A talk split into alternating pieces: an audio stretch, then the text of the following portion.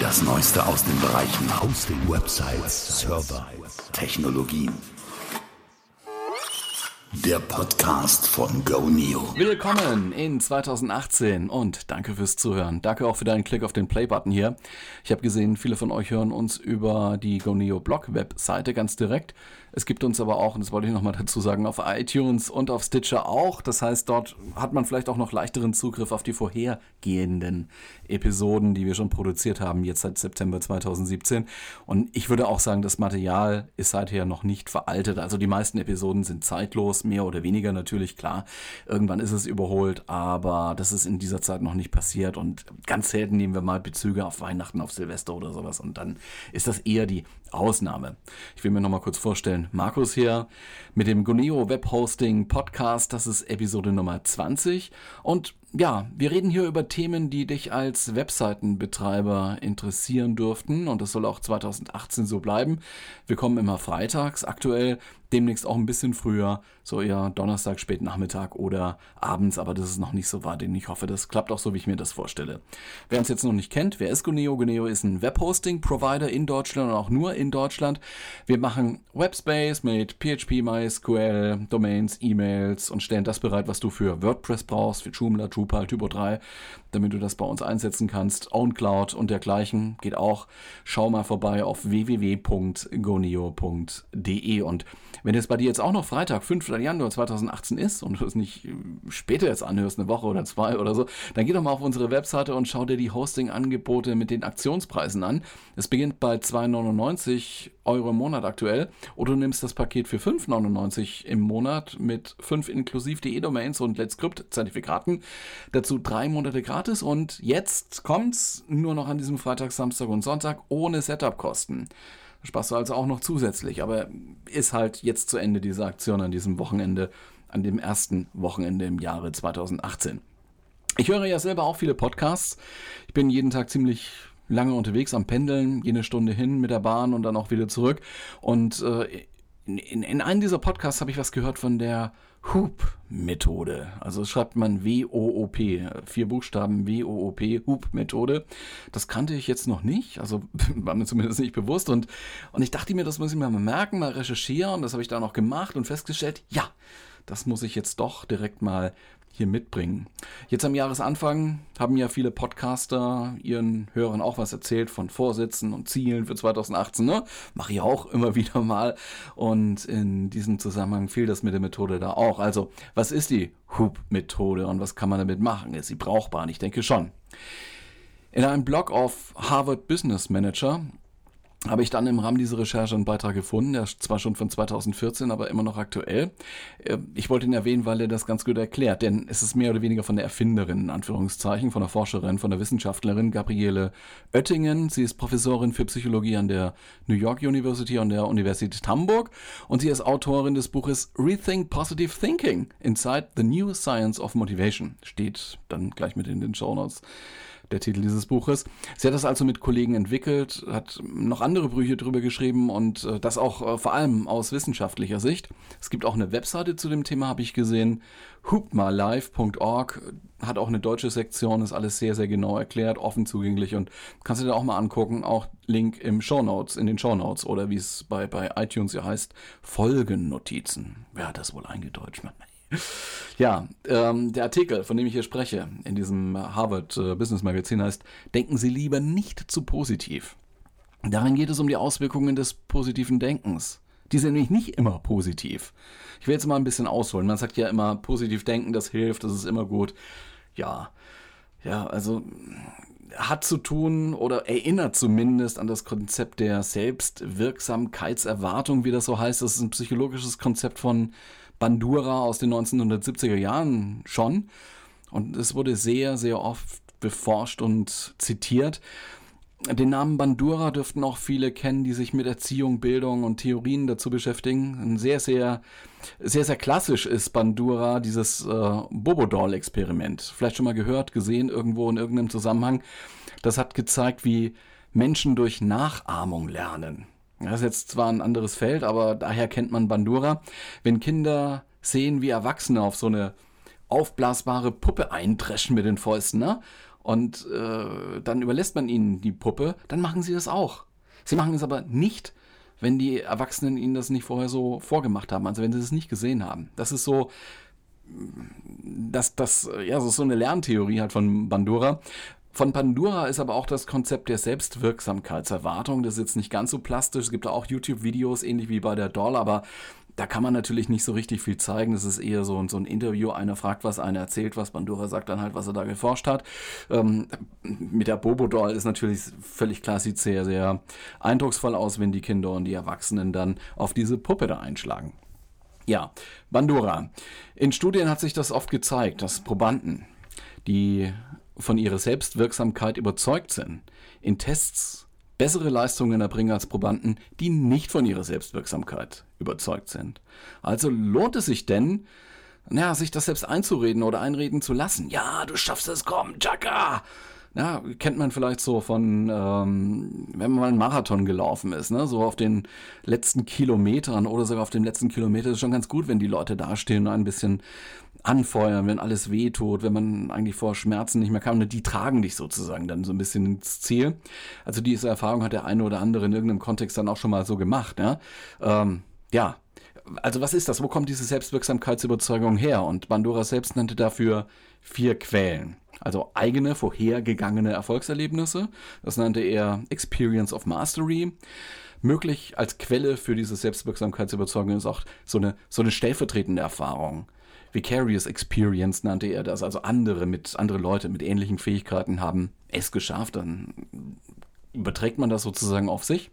Es gibt aber auch die verbale Ermutigung, also Verbal Persuasion, äh, sagte Bandura. Leute strengen sich dann eher an. Das ist so vielleicht in diesem Marathon-Beispiel kommt es vielleicht zum Tragen. Oder ja, äh, eine Quelle wäre auch emotionale Erregung, diese Emotional Arousal, wie es halt in der Psychologie heißt. Ja. Es wäre jetzt aber ein Kurzschluss zu glauben, naja, es hilft immer, denk positiv, immer und überall einfach positiv denken. Das hört man ja auch sehr oft von so Motivationstrainern, ne? von Coaches und so. Aber es gibt auch deutliche und auch wissenschaftlich sehr fundierte Kritik an diesem positiven Denken, besonders wenn man das sehr ja, zwanghaft betreibt, wenn man das vorschreibt, so ultimativ, ne? also auch in den ja, vielleicht in, in, in, Unternehmenskontexten, im Büro oder wo auch immer. Ne? Also denk positiv, dann schaffen wir das. Wir müssen alle positiv denken. Und mm, da kann es schon mal passieren, dass bei dem einen oder anderen Individuum so ein Druck entsteht. Da reagiert auch äh, jeder anders drauf. Also Leute reagieren unterschiedlich drauf. Äh, erstmal schon so, ne? Positives Denken macht ein gutes Gefühl. Ja, diese positiven Fantasien, die da geweckt werden, die fühlen sich ja erstmal schon gut an, können aber das Risiko für depressive Stimmungen erhöhen in der Zukunft, wenn der Realitätsschock kommt. Das ist also recht eindeutig erwiesen, also dieses Recht kann man auch noch schauen, es ist erwiesen.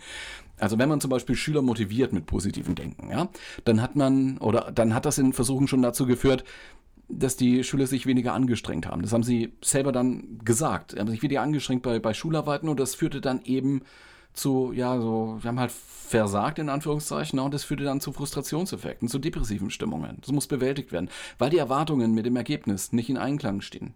Niemand will sowas.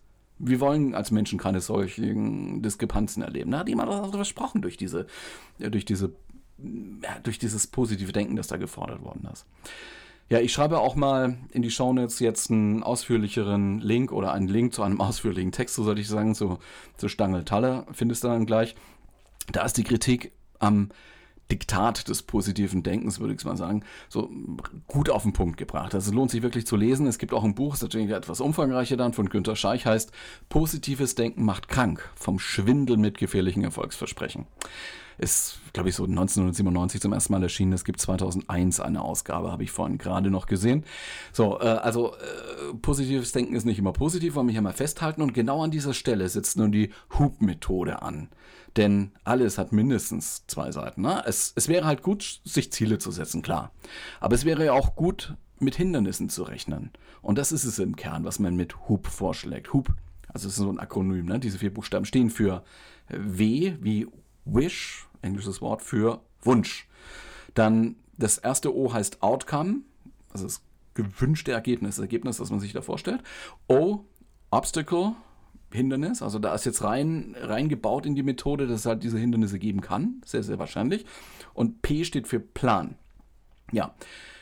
Wunsch ist klar, in diesem Zusammenhang heißt es das, was man erreichen will. Es hat ein Ergebnis und äh, dieser Wunsch und dieses Ergebnis sind halt Ziele, ähm, die man als realistischerweise erreichbar einschätzen kann. Ja, so, so weit, so gut. Und nun soll man sich auch wirklich so vor dem geistigen Auge mental vorstellen, wie das so ist, wenn, wenn, wenn dieses Ergebnis eingetragen ist, wenn das erste O erreicht worden ist. Man soll so ein bisschen Gedanken drauf verschwenden. Man kann es auch schriftlich machen, aufschreiben, soll da noch besser sein, ähm, damit man richtig reingeht.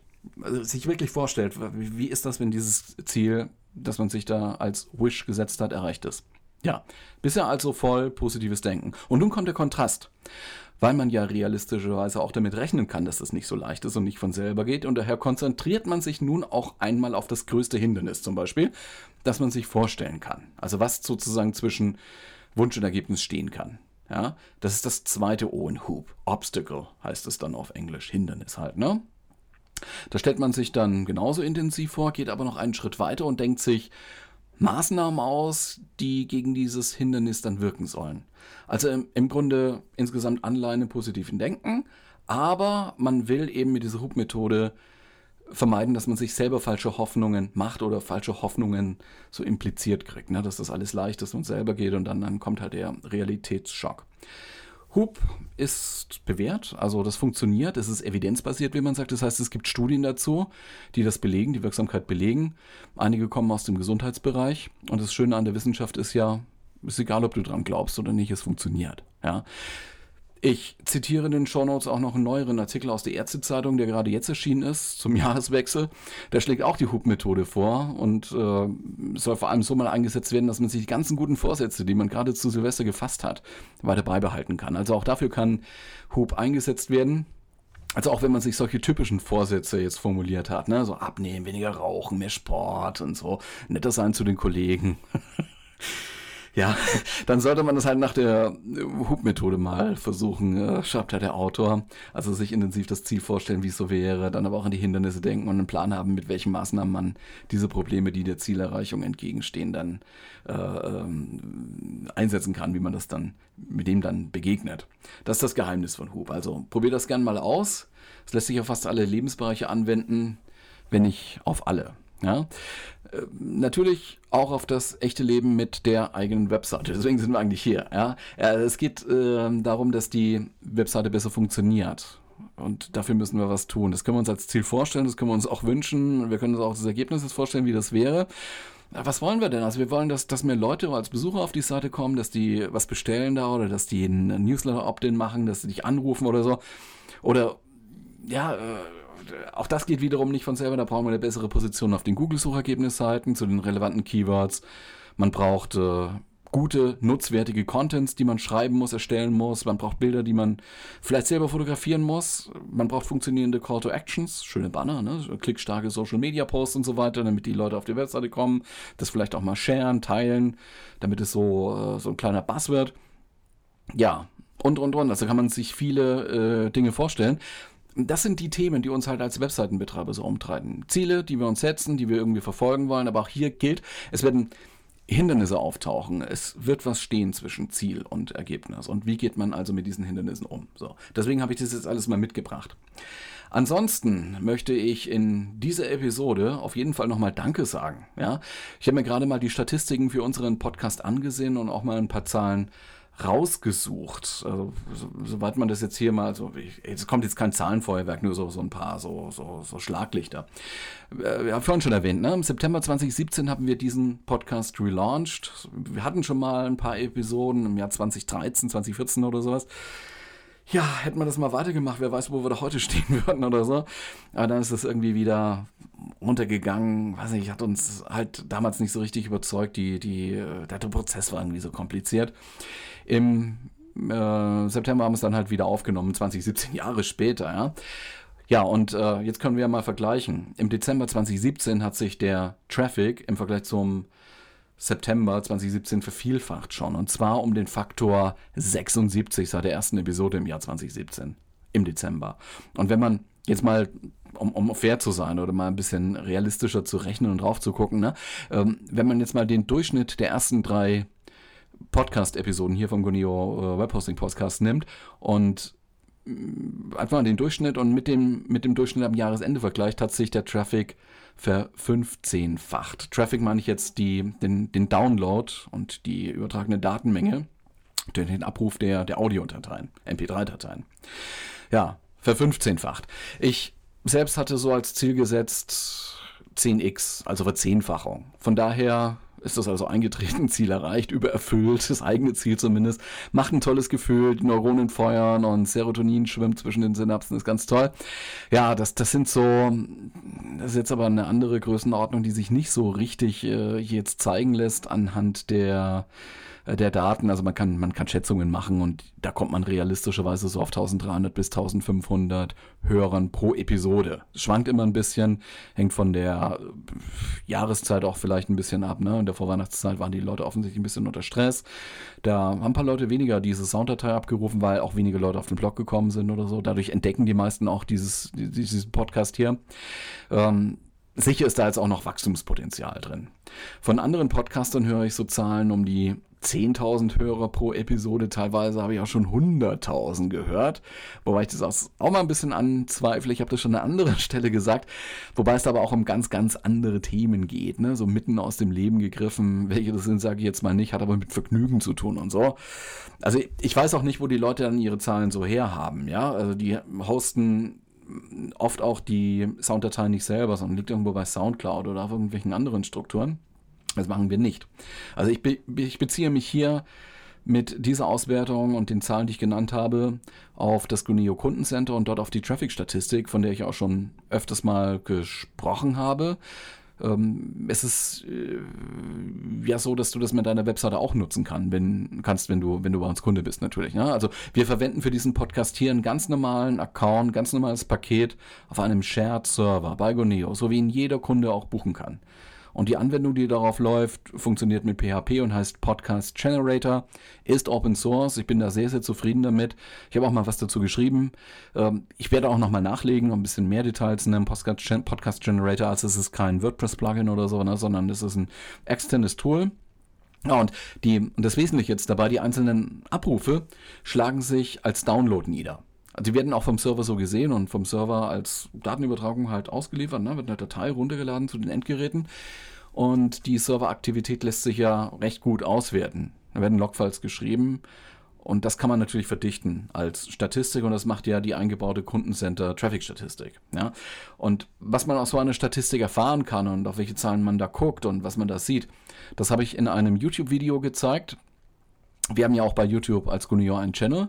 Äh, dieses Video über diese Statistik, diese angebaute Kundenstatistik geht recht tief, dauert so 25 bis 30 Minuten. Das ist jetzt natürlich nicht der so große Social Media Buzz, aber wenn du Webseitenbetreiber bist und vielleicht auch bei Gonio deine Webseite hast, schau dir das Video mal an und lerne die Statistik mal ein bisschen kennen. Also du brauchst nicht unbedingt Google Analytics, was, was auch äh, Änderungen an, an Google Analytics so ein bisschen oder besondere Konfigurationen erfordern würde, um die Downloads zu messen. Tut es ja nicht äh, automatisch. Also man kann Klicks schon relativ schwer damit messen. Gerade mal Seitenaufrufe, das geht recht einfach, aber Datei-Downloads oder sowas, dann musst du was tun. Bei Pivik ist es genauso. Ja? Ähm, ja, also dafür kannst du auch diese eingebaute Statistik auf den Logfiles basiert nutzen. Schau das mal an. Und noch ein Tipp dazu, abonniere diesen YouTube-Channel gleich mal, da wird noch mehr Material kommen in der nächsten Zeit. Unser Podcast hier ist ein kostenloses Infoangebot für dich, ob du nun Kunde bist oder nicht bei Goneo. Wir greifen hier Fragen auch von Zuhörern auf. Das habe ich schon ein paar Mal angeboten, auch schon ein paar Mal gemacht. Das nächste Mal, das wäre dann nächste Woche in sieben Tagen, möchte ich auf so eine Frage eingehen, die uns über unseren Blog erreicht hat. Den Blog findest du unter https und dann intern.goneoblog in einem Wort.de. Ja, da wirst du auch sehen, dass immer die aktuelle Episode kurz nach dem Erscheinen da als äh, ja, als, als Audio-Element, als Widget auf der rechten Seite angebunden ist. Ein Artikel gibt es auch immer dazu mit Shownotes und so weiter. Und über diesen Blog hat uns jemand eine Frage gestellt. Äh, über die möchte ich sprechen, auf die werde ich eingehen. Und ich sage jetzt bewusst nicht beantworten, weil die Frage mit SEO zu tun hat. Und die Frage greift recht weit raus. Und da kann man unterschiedlicher Meinung sein. Google sagt uns ja nicht, wie sie ihre Suchergebnisseiten zusammenstellen. Und da geht es um die Kriterien, was ist eigentlich wichtig und unwichtig. Also Also manchmal, oft oder, oder auch immer können die Google-Leute heute gar nicht mehr selber sagen, warum eine Domain als Treffer ganz oben steht oder so. Ne? Dazu aber mehr in der nächsten Woche. Ich wollte jetzt nur noch sagen, jetzt wo 20 Minuten um sind und unsere typische Länge für diesen Podcast schon erreicht ist, wenn dir diese Podcast und äh, insbesondere auch diese Episode gefallen hat, abonniere uns auf deinem iPhone oder in iTunes, auf dem PC oder Mac oder wie auch immer oder auch auf Stitcher. Die haben übrigens wundervolle Apps für iOS auch auch für Android. Also die, die Android-User sind damit gut bedient. Und wenn du Bock hast, schreib eine Bewertung in iTunes. Lade den Link auch gerne weiter an andere Leute. Teil das. Wir könnten vielleicht auch was damit anfangen, können sich Meinungen bilden. Wenn du glaubst, da ist jemand, der diese Information, die wir hier haben, nützlich finden könnte, tu dir bitte keinen Zwang an, schick den Link hier einfach weiter. So. Nun gehen wir also so langsam ins erste komplette Wochenende des Jahres 2018. Und ich sage mal, TGIF Thank God it's Friday. Oder wie man hier in Ostwestfalen auch sagt, hoch die Hände Wochenende. Mach was draus. Ne? Bis nächste Woche dann. Ciao.